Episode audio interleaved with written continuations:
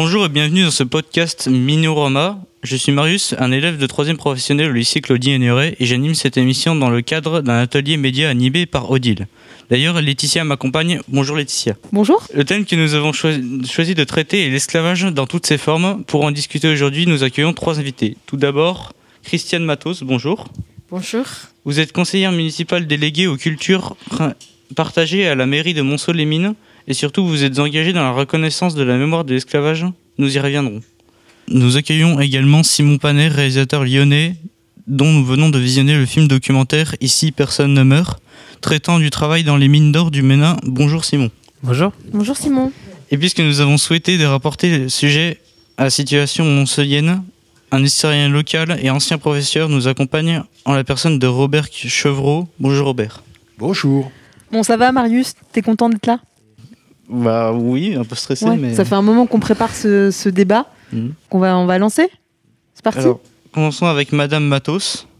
Pouvez-vous vous présenter votre engagement et pourquoi Alors que l'esclavage a été aboli en 1848, il est important d'en parler encore aujourd'hui. Oui, alors euh, c'est avec plaisir Simon que je suis aujourd'hui avec vous. Bonjour euh, à tous. Euh, c'est vrai que c'est un sujet, comme tu le dis, l'esclavage a été aboli en 1848, la traite négrière a été abolie, mais nous savons très bien que l'esclavage moderne continue. Donc l'esclavage que je continue à faire vivre, là, je suis surtout sur la deuxième partie de l'histoire, une page inédite de l'histoire qui est très peu connue même pas connu du tout. C'est donc euh, après 1848 euh, l'abolition de l'esclavage. Et nous nous sommes, nous nous trouvons dans un dans un secteur, dans une région qui est donc le berceau de l'histoire de l'abolition de l'esclavage, pour la bonne et simple raison, Lamartine, qui est donc euh, native d'une petite d'un petit village à Milly-Lamartine. Il est né à Saint-Point exactement du côté de Mâcon. C'est lui qui a écrit Lamartine. On le connaît pour le poète, mais il a écrit, il a été très engagé aussi, c'était aussi un homme politique, il a été très engagé pour euh, lutter contre ce fléau et il a écrit ce décret le 27 avril 1848. Euh, ce même décret a été proclamé dans les îles à des dates différentes. Euh, après, donc, que ce soit la Martinique 22 mai, la Guadeloupe 27 mai, la, Guyane 10 juin, la Réunion 20 décembre, Mayotte 27 avril. Donc l'esclavage, euh, disons la deuxième après Napoléon, puisque Napoléon a voulu rétablir l'esclavage, et c'est donc Général Lavaux qui est donc natif de Digoin d'Igouin, donc un village de Saône-et-Loire, qui été donc nommé, euh, qui a été envoyé euh, à, Saint-Domingue. Et il a monté une troupe avec euh, Toussaint Louverture pour recombattre l'esclavage contre Napoléon. Et l'esclavage a été vraiment arrêté, aboli le 27 avril 1848. Mais il y a une douzaine de petites communes en Saône-et-Loire qui sont, qui ont des points très, disons, c'est ce qui fait que je continue ce travail pour démontrer que la Saône-et-Loire est véritablement un lieu important dans l'histoire de France et dans la continuité de l'histoire après l'esclavage, c'est-à-dire à partir de 1848, parce que les écrivains ont écrit l'histoire de l'esclavage jusqu'à Napoléon. Et après, ils n'ont pas écrit. Donc euh, là, nous sommes en train de faire voir, de faire connaître euh, cette page d'histoire. Il y a Toulon-sur-Arroux, aussi un tout petit village qui est non loin de nous, avec le cahier de doléances, deuxième cahier de doléances en France après Champagné.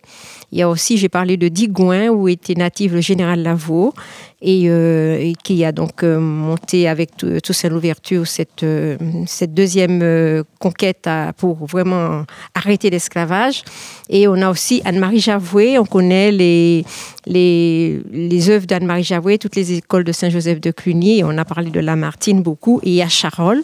Charolles, où ils se réunissaient en ce temps-là pour discuter et qui a fait donc naître ce fameux cahier de doléances à Toulon-sur-Aou, l'article 10 qui dit plus jamais l'esclavage. Donc l'esclavage a été aboli vraiment en 1848. Je parle de l'esclavage de la traite des Noirs. Euh, après, bien évidemment, euh, euh, tout le commerce triangulaire et tout l'achat des, des, esclaves qui étaient revendus dans, les, dans, dans la grande métropole. Mais cet esclavage-là a été aboli, cette traite des, nègres a été abolie le 27 avril 1848. Et donc, mais cette page d'histoire n'est pas connue. C'est pour cela qu'à Montceau-les-Mines, en Saône-et-Loire, où j'habite. Donc, je, continue à faire ce travail pour permettre de, disons, de transmettre cette, cette page d'histoire dans le grand public. et la Fondation de la mémoire qui a été fondée et la ville de Montsolémine est membre de cette Fondation de la mémoire porte avec nous cette page d'histoire. Donc nous, en Saône-et-Loire, nous sommes en train justement de faire le 21e siècle, le siècle de la lumière sur cette histoire. C'est incroyable, on n'a pas du tout connaissance de ça. Est-ce que, est que vous avez entendu déjà parler de ça jusqu'à maintenant Marius? Euh, bah, Moi, pas du tout. Ah, moi, je suis un peu fière du coup. Je me dis. Alors euh, là, on peut mettre en place des circuits avec les élèves. Vous pourrez faire ce petit circuit en Saône-et-Loire parce que le festival commence. Nous sommes à la 12e édition. Hein. Donc euh, ça commence le 7 mai le 7 mai et chaque jour dans la semaine du 7 au 16 mai, euh, c'est un festival itinérant et chaque jour dans la semaine, d'ailleurs c'est votre lycée, le lycée Ignoré qui ouvre le, grand bal, qui ouvre le, festival avec tout un travail qui est déjà établi au lycée. Ça fait la troisième année hein, que le lycée Ignoré travaille sur ce, sur ce thème-là. Bravo le lycée, vous faites énormément de choses. Vous avez une chance inouïe dans votre lycée professionnel là. Je suis fière de vous d'ailleurs parce que ce sont des sujets de société et vous êtes en plein dans le vrai et vous êtes les hommes de la lumière et du 21e siècle. Mais on suivra ça de près, hein, Marius, et peut-être qu'on se reverra à ce moment-là pour, euh, pour en parler. Oui. Est-ce que tu peux continuer avec la question suivante? Alors, la traite d'humains est encore d'actualité. On parle à propos de la Libye ou de la Chine. On parle aussi du travail des enfants dans les mines africaines. Simon, donc, avec votre expérience liée au tournage de votre film, pouvez-vous dire ou que vous avez croisé l'esclavage au Bénin? Alors la question de, l'esclavage dans ce cas particulier, euh, c'est compliqué. C'est parce que c'est une mine qui est artisanale, donc qui n'est gérée par personne. Il n'y a pas de, société occidentale ou de, multinationale euh, de la filière de l'or qui gère euh, ce site en particulier. C'est une multitude de petits patrons qui ne payent pas les employés, c'est simplement de la répartition de bénéfices c'est-à-dire que hum, patron va financer le forage d'un trou, la dynamite, les pioches, les burins, le matériel, et va récupérer 50% des bénéfices de l'or. Et dans chaque trou, il va y avoir une équipe de 50 orpailleurs qui, eux, vont se partager les 50% restants. Donc c'est une répartition qui est extrêmement inégalitaire. Euh, mais qui est, qui est comme ça et qui équivaut dans, dans à peu près tout le monde de leur paillage artisanal africain. En revanche, il y, a des, y y il y a des mines, et pas forcément des mines d'or, africaines dans lesquelles on peut effectivement euh, parler d'esclavage moderne. Et je pense par exemple à, aux mines de cobalt, aux, mines... Euh, euh, de pas mal de pas mal de métaux rares euh, dans, dans, pas mal de pays où effectivement euh, on peut se poser la question de ou même ne pas se poser la question du tout c'est vraiment de l'esclavage moderne dans lequel les populations n'ont pas d'autres opportunités que celle de venir travailler dans cette mine pour des salaires de misère et, souvent en mettant leur vie en danger puisqu'ils sont exposés à des à des à des, à, des, à des, risques euh, mortels pour leur vie. Ils inhalent du mercure, ils inhalent des produits qui vont euh, vraiment réduire leur espérance de vie. Euh, ils sont, ou, ou, même ne serait-ce que la poussière, où ils n'ont pas de protection pour les voies respiratoires et, et, et, leur très très maigre salaire vaut absolument pas le, le, le, risque pris. Et je pense que c'est intéressant effectivement de faire le parallèle effectivement avec les mines de charbon qu'on a pu avoir dans cette région euh, au temps passé. Parce qu'on a, on a vu ton film tout à l'heure, avant euh, ce débat, euh, et il y avait des enfants, d'ailleurs, aussi, que, que, tu filmes, que tu as rencontrés. Du coup, Marius, tu avais peut-être une question pour faire ce, ce, lien entre ces deux histoires, celle de, dont, dont on a pu voir quelques images dans le film de Simon et, et l'histoire de Monceau?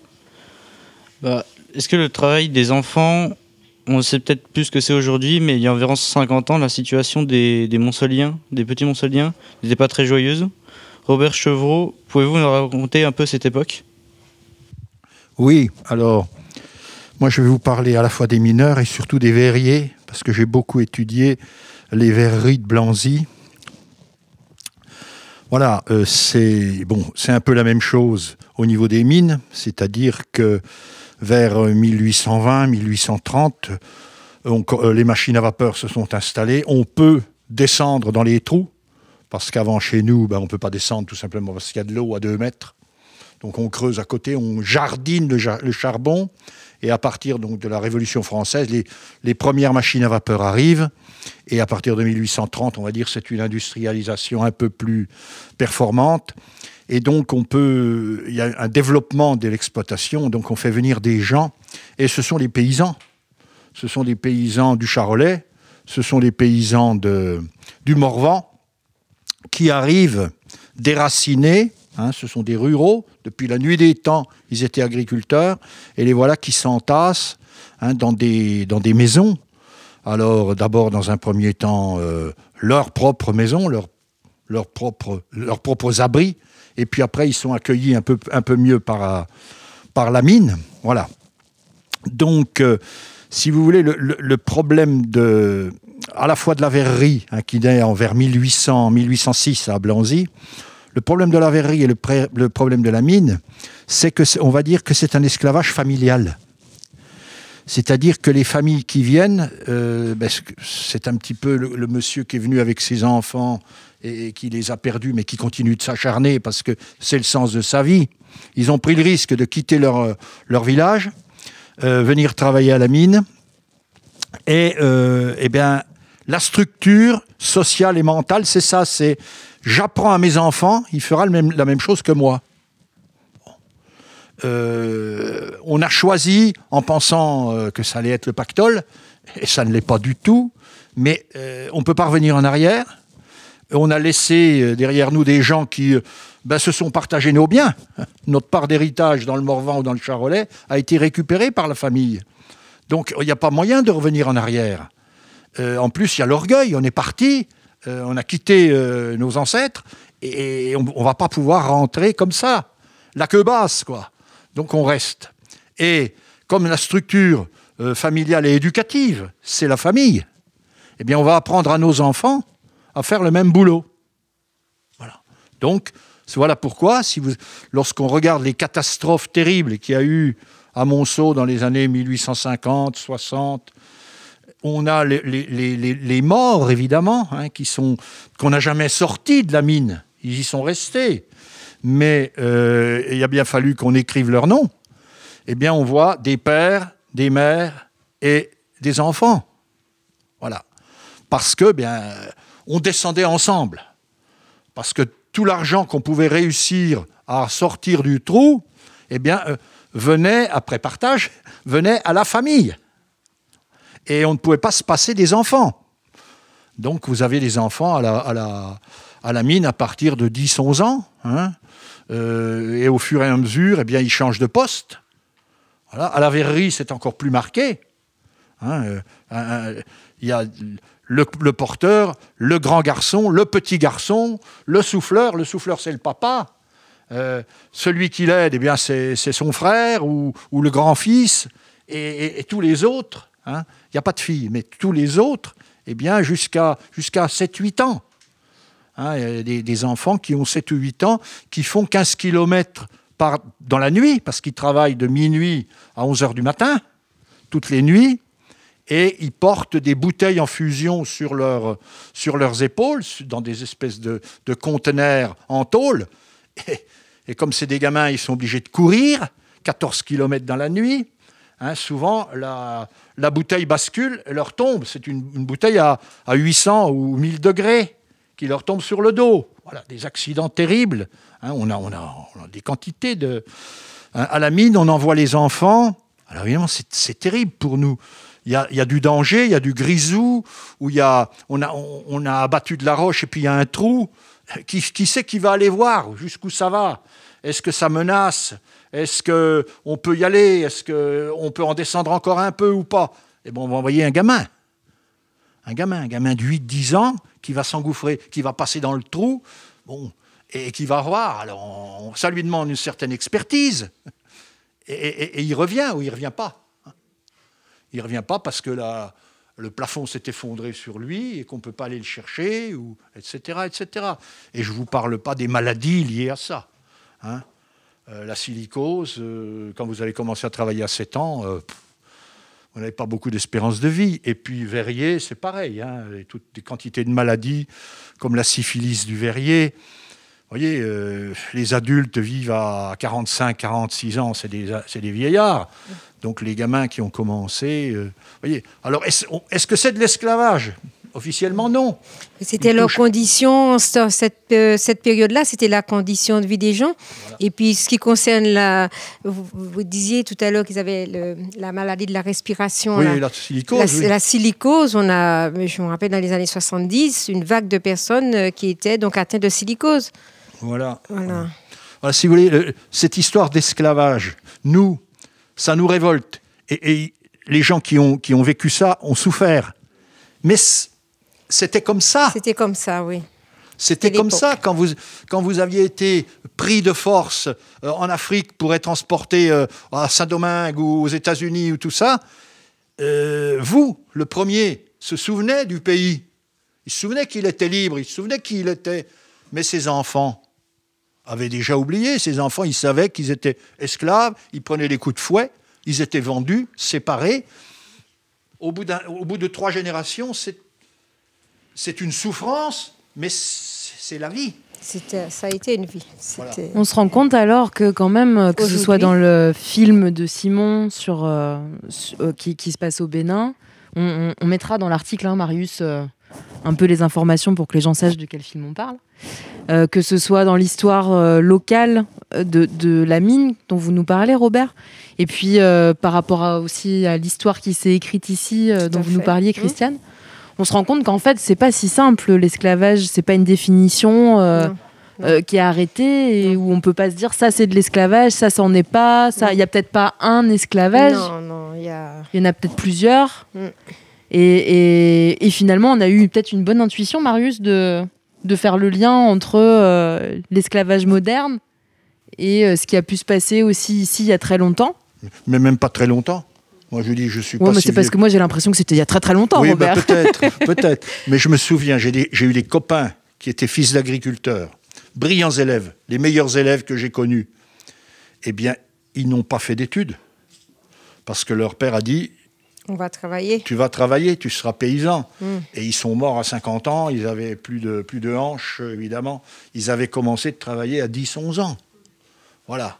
Donc, euh, et, et je pense qu'on leur aurait demandé, ils auraient dit, oh bah oui, j'aime mieux aller avec, avec mon père, je vais Mais gagner oui, des ben sous voilà, pour c'était m'acheter une c'était leur condition de vie, hein, c'était leur condition. C'est pour ça que c'est très important de faire mémoire, c'est très important de rappeler l'histoire, c'est très important de faire de la transmission de cette histoire, que des personnes comme vous, comme moi ou euh, Madame, euh, comme la- les, les- les enseignants, c'est très important de leur dire. Ça leur permet de voir que par rapport à ces conditions de vie du passé, aujourd'hui ils sont heureux et ils ont la possibilité eux d'aller et de faire euh, euh, énormément, comme de, vivre euh, une émancipation euh, que les enfants de, de l'époque n'ont pas connue, n'ont pas eu cette chance de, de- voilà. Si aujourd'hui on envoyait nos jeunes dans les mines, euh, je pense pas qu'ils iraient parce qu'ils ont ils ont la volonté déjà de résister. Ils ont le droit à la parole que les enfants n'avaient pas auparavant. Donc ils ont des droits, qu'ils ont obtenu des droits au jour d'aujourd'hui, qui fait que ça nous fait euh, l'homme du 21e siècle peut se permettre de parler, de raconter l'histoire, mais on ne peut pas vivre ce qui s'est passé. On ne peut pas vivre. Mais justement Marius, tu avais, une question par rapport à ça je crois. Euh, C'était euh, bah, pour finir, j'attire votre attention à tous les trois sur euh, notre esclavage moderne, qu'il soit domestique, sexuel ou qui concerne les, les camps de travail. Qu'est-ce qui le nourrit selon vous et qu'est-ce qui dans notre, monde actuel nous enlève assez d'humanité pour que cela continue? Ah, petit haussement d'épaule de Robert. Qu'est-ce qui, qu'est-ce qui a- fait que ça continue en Il y a- fait? Il y Qu'est-ce a qui le fait pognon. C'est Oui, le, le pouvoir que certaines personnes Oui. s'arrogent sur les autres, Oui. sur leur corps. Mm. Alors leur corps, le corps des filles, le corps des, des jeunes garçons, le corps, euh, le corps des ouvriers, le Mm, corps de- mm, mm. des gens compétents qu'on exploite, euh, parce que bah, ces gens-là ne sont pas capables euh, tout seuls de, de s'organiser pour résister, c'est tout. Ils sont soumis. Et il y a de plus en plus quand même de, de collectifs, d'associations qui essayent aussi de, de- de faire lumière sur ces, sur ces, euh, je dis sur ces dangers de vie sur l'humain. Et c'est vrai qu'au jour d'aujourd'hui, euh, il faut être vigilant. Euh, et on a le droit de refuser de, de, vivre l'esclavage, quelle que soit sa forme. On a le droit de dire non. On a le droit de ne pas être esclave de, du produit qui nous détruit. Hein. On a le droit à la liberté et de, de, vivre heureux. Hein. L'humain est très important. Aujourd'hui, on, a tous en notre possession des, des objets, des vêtements qui sont issus de, d'un réel esclavage moderne, euh, qui est tout à fait com comparable à celle de la traite négrière, euh, du commerce triangulaire. On a des, des gens qui sont dans des camps de travail, qui fabriquent des choses qu'on utilise tous les jours, et je pense que le consommateur n'est pas... Euh, n'a pas connaissance de cette situation quand il achète quelque chose à bas coût sur un, un site qui propose euh, un pull à 2 euros, il va se dire super, j'ai un pull à 2 euros, c'est quand même mieux que d'acheter un pull à 60. Et s'il s'en moque que ça vienne de l'autre bout du monde et tout ça, il ferme les yeux, il préfère ne pas voir. Mais dès lors que le consommateur sait que tel objet a été fabriqué dans de telles conditions et qu'il n'a pas fermé les yeux, après le consommateur, c'est lui qui décide de dire non ou de dire d'accord. Le problème, c'est que souvent les gens disent d'accord parce que, parce que ce qui les importe le plus, c'est le prix qu'ils vont payer. Mais il y a une quantité euh, euh, vraiment non négligeable de tous les produits d'exportation chinois euh, qui sont issus des camps de Ouïghours, qui sont des, des, vrais camps de travail. Et on en parlait tout à l'heure avec la classe, et je pense que c'est un débat intéressant de, de, de, savoir quelle est notre responsabilité à nous en tant que consommateurs en bout de chaîne.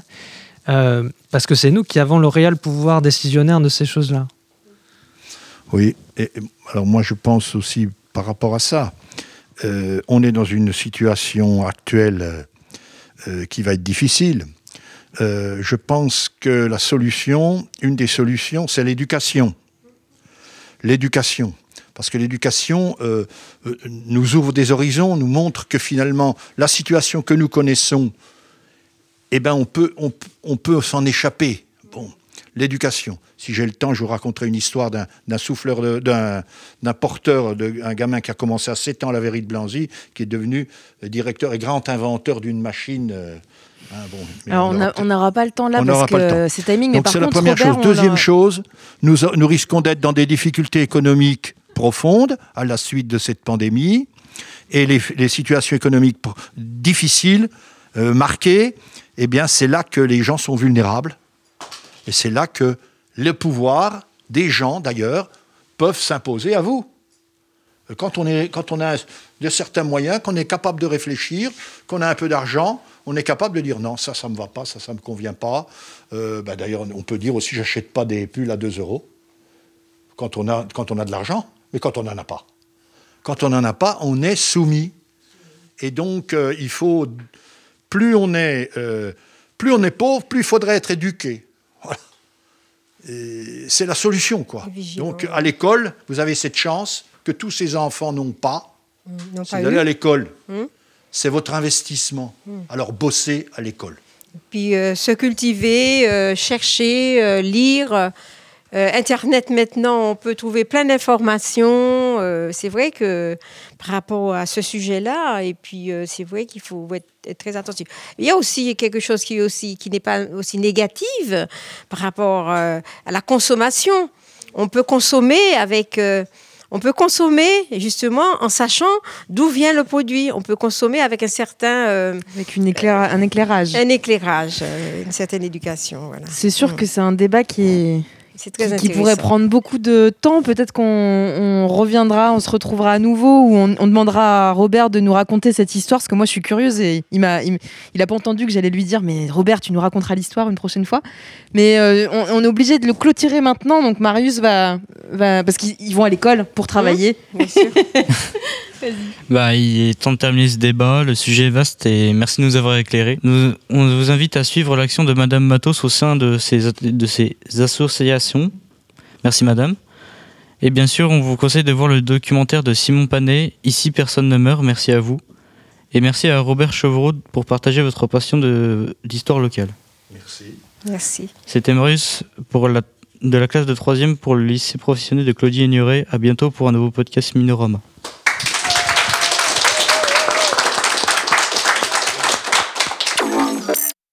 啊。